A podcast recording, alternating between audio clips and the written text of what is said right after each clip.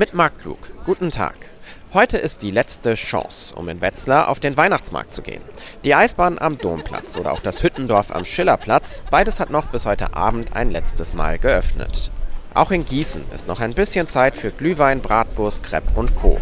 Der Weihnachtsmarkt ist hier sogar noch bis morgen offen. Genauso lange gibt es auch den Winterzauber in Dillenburg, zwischen den Fachwerkhäusern am Wilhelmsplatz mit Blick aufs Schloss. Heute Nachmittag werden hier auch Spenden gesammelt. Der Lions Club versteigert ab 17 Uhr hochwertige Sachpreise.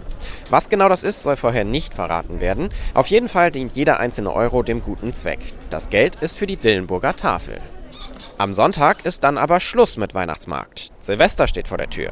In Laubach im Kreis Gießen spielt dann traditionell der ganze Ort verrückt. Von 15 bis 18 Uhr verwandeln sich die Gassen in Laubach in eine Würfelmeile.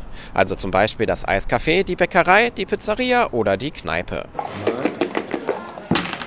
So viele wie möglich würfeln dann mit. Und zwar so lange, bis zwei von drei Würfeln dieselbe Zahl zeigen. Wer dann den besten Wurf hat, gewinnt. Herzlichen Glückwunsch.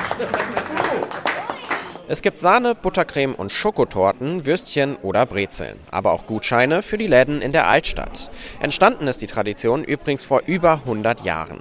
Im Dreißigjährigen Krieg haben französische Soldaten das Würfelspiel mitgebracht und es ist bis heute in der kleinen Stadt am Fuße des Vogelsberg geblieben. Marc Klug, Laubach.